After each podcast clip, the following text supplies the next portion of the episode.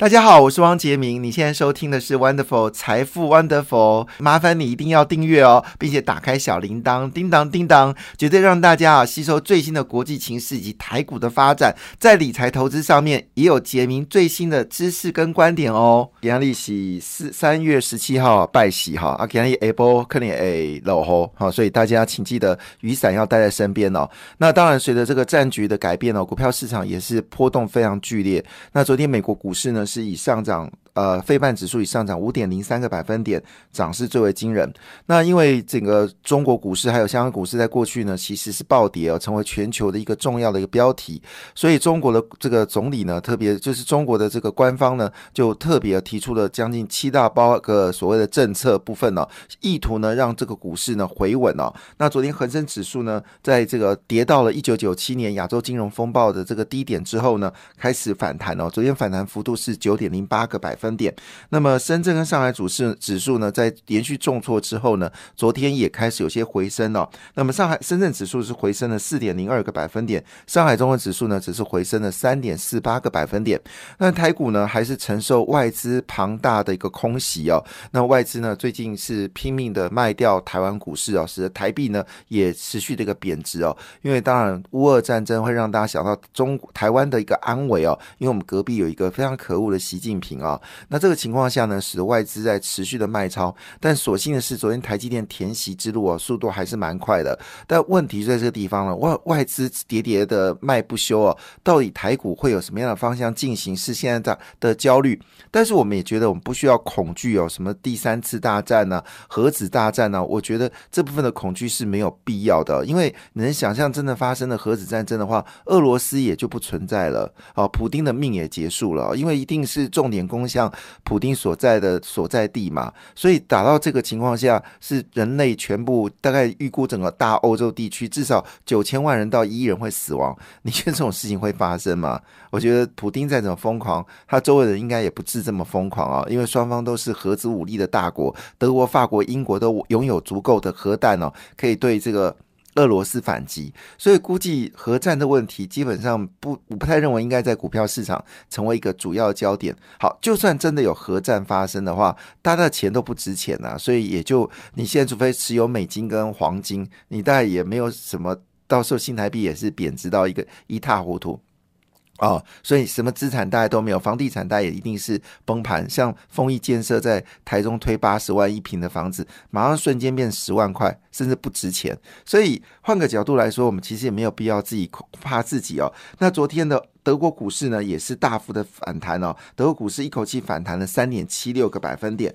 那整个欧洲股市看得出来，这个呃以这个德国股市涨幅最多，三点七六个百分点。那法国股市呢也回升了三点六八个百分点哦。印度股市呢最近其实已经慢慢的回稳了，陆续的形成一个回升的一个态势。那昨天日本股市跟韩国股市呢涨幅就没有那么大了。日本股市因为这个消息我们是比较递眼的嘛，因为整个欧洲的情势是。欧洲最清楚，所以欧美股市是反应比较直接。好，我们我们亚洲股市开完是开欧洲嘛，欧洲股市开完开美国股市哦，所以是一个递增的一个状况。那么当然，昨天台股还是很弱，我刚才讲是因为外资卖的关系哦。那日经指数呢是上涨一点六四个百分点，韩国股市呢则是上涨一点四四个百分点。那我们当然谈这个资本市场，你不能不谈哦，到底最新的情势是如何哦？那么最新的情势呢是。俄呃乌克兰的军队呢，已经正式发动反攻的号角哈。那因为乌克兰的正规军呢，大概有十九万人，那后备役呢，大概有二十四万人。好，那最近呢，又新增了就是大概十四万人的这个我们说的这个乌克兰的人哈，从军哈，包括我们说的国际义勇军等等。所以整个乌克兰的军队人数呢，如果将加起来呢，其实已经超过六十万六。已经将近七十万的大军了，呃，当然这些军队的配备好，你不用担心，因为美国呢昨天又开始哦紧急输送物资到这个乌克兰。那么据了解呢，一天呃一周输送金额呢已经是超过了十亿美金哦。那么据了解，他们这次已经推出的金额是百亿美金的一个预算呢，要帮助乌克兰哦。那百亿美金大概就三千亿台币了。这个钱坦白讲，你说。多吗？其实一点都不多，这个钱应该要再增加多，可能到一千亿美金哦。据了解，他们有规划到一千亿美金的一个资源。那以目前来说呢，整个乌克兰的损失呢，其实已经超过了大概。呃，差不多快接近三四兆元。但是俄罗斯状况更恐怖，更恐怖啊！因为它一天的战争消耗的军需品呢，据了解大概是四千亿台币哦。那四千亿台币是我们国防预算一年的费用，那已经打了二十天了。所以二十天下来的话，基本上它所发挥的金额可能已经超过了，就是八兆元，甚至到十兆新台币哦。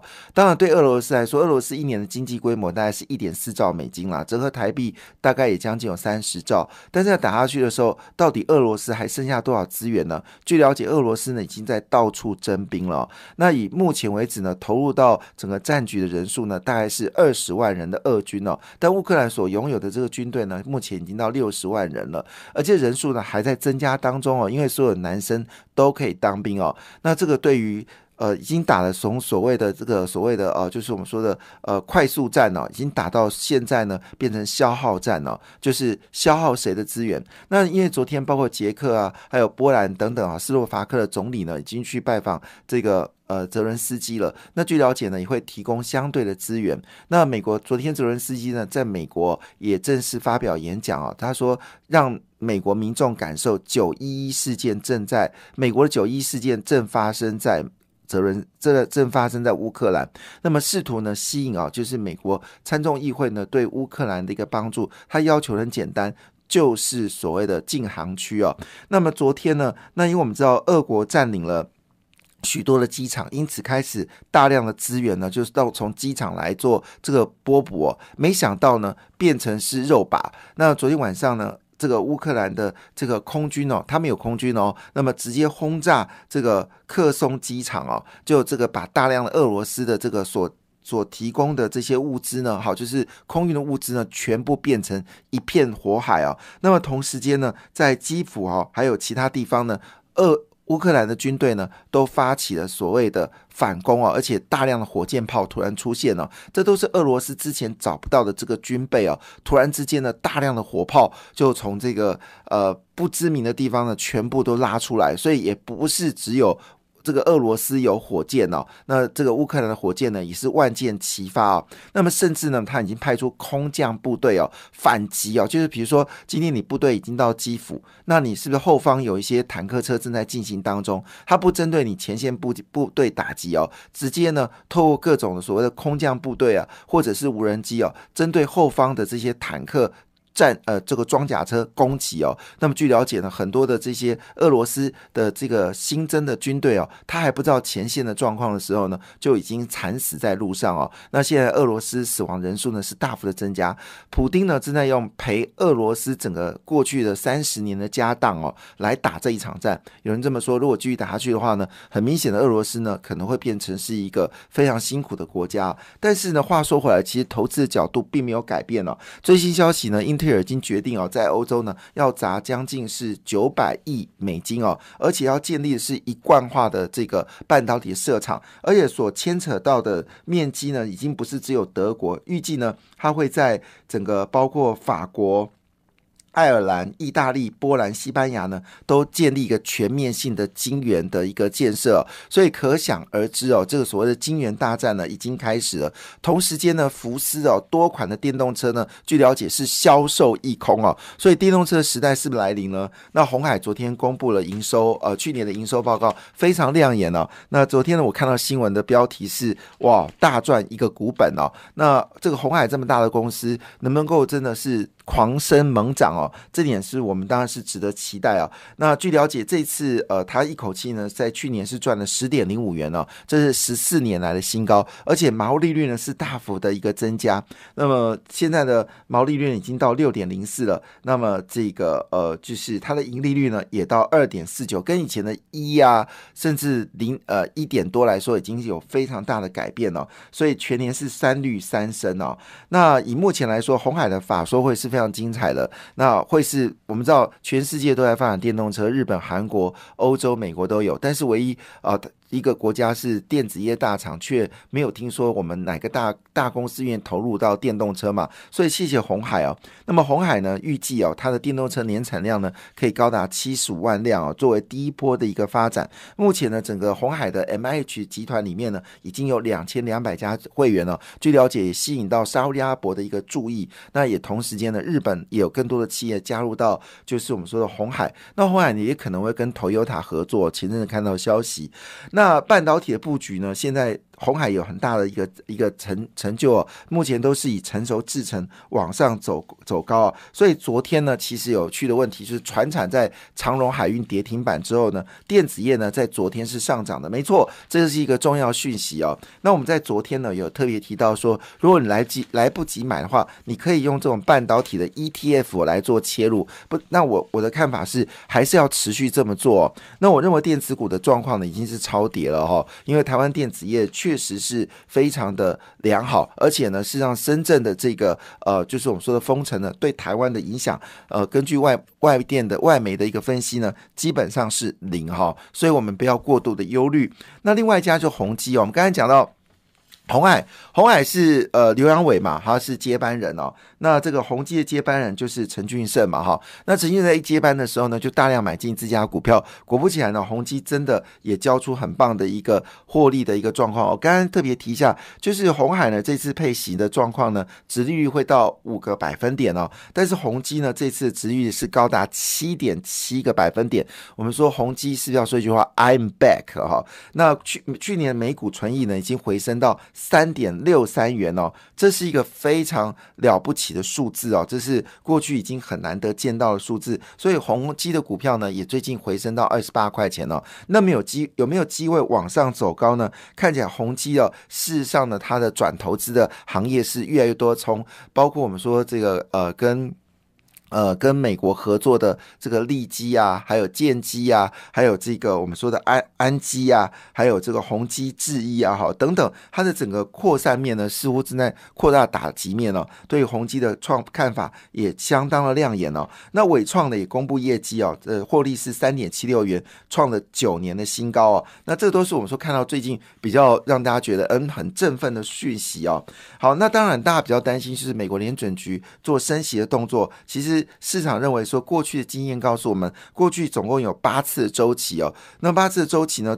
表现最好是一九八八年哦，一年后的表现是大涨了二十点七个百分点。另外就是一九九七年哦，那次升息完，结果呢是涨了三十九点六个百分点哦。那另外一部分呢，当然平均最低的是一九八七年那次升息完的时候，只涨了一点五个百分点。一九八三年涨了二点一个百分点。之后每一年升息完的负数字呢，后来一年都有相当亮眼的表现哦。所以事实上，昨天呢，金融股是连续第二天的上涨哦。那金融股当然你可以使用。这个 MACI 金融呃金融 ETF 来做买进的动作，这里也没有问题啊。MACI 金融 ETF，呃，如果没有记错的话，是不是元大啊？元大 MACI 金融 ETF 哦，就是这么多金融股，你不知道买哪一间的话呢？你可以用元大呃，你要稍微查一下，我如果没有记错，是元大 MCI 金融指数。那这里面就涵盖台湾啊多档的这个金融啊这个股票啊，那当然开发金呃也是算不错，开发金之前股价曾经涨到十九块嘛，那现在回到十七块啊。那据了解呢，这一次它一口气呢会派息一点四五个百分点哦，它的值率呢是高达百分之八，所以以其你把钱存在银行哦，只有百分之呃零呃可能只有零点七的利息哦，你不如存在开发发金哦，那个利息会到百分之八。那当然他们是新任的这个开发。新新任的这个董事长是一个老外啊，他叫庞德明，当然薪资相当的可怕。他他就任之后呢，整个开发金哦脱胎换骨哦，那么状况非常好，所以应该是一个非常优秀的一个操盘者哈。那所以我们估计今年开发金的获利，坦白讲他没有做预估了哈，没有做预估。好，所以应该今年状况应该也会是不错。那这个总座庞德明特别说一句话：台股后市哦，那么景色乐观。目前为止呢，它的现金部位高达九百亿哦，它会伺机来做股票，所以金融业的状况是越来越好。那因为俄乌的状况是俄罗斯是越来越弱，它现在已经从这个已经从简单一句话，它已经从这个俄罗斯的这个。就是我们东部呢，啊，开始呢调部队过来，他现在已经想办法要从各地方来做调部队的动动作。那么现在呢，其实俄罗斯已经陷入到一个战争困境哦，到底还剩下多少资源？那这个中国的态度呢，果然是墙头草。那从原本的全力支持啊，到现在已经说我是中立哦，甚至已经减少跟俄罗斯的联系。俄罗斯会变成是国际难民吗？所以这战争会不会很快的结束呢？这也是造成全球股市一个上涨的力道啊。但是我题是，石油跟天然资源呢，在这一波打仗的过程当中，还有包括将来的碳权部分呢，已经成为热话题。所以太阳能族群股票呢，在昨天表现呢，就非常的亮眼哦。那么其中我之前有提醒，安吉就是一个最强的一档股票。那么安吉呢，昨天是涨停板，达能是涨了八点二三个百分点，茂迪涨了七点九六个百分点，联合再生呢也上涨了五点三二个百分点了。那么国硕呢上涨四点一三个百分点，元金也上涨了三点七个百分点。估计这个趋势呢是不会改变的。另外就是在这个记忆体部分跟晶圆代工呢也表现的非常好，包括华邦电、联电，还有这个华通、金豪科，还有红海。那么昨天呢也都有不错的。感谢你的收听，也祝福你投资顺利，荷包一定要给它满满哦。请订阅杰明的 Podcast 跟 YouTube 频道财富 Wonderful。感谢，谢谢 Lola。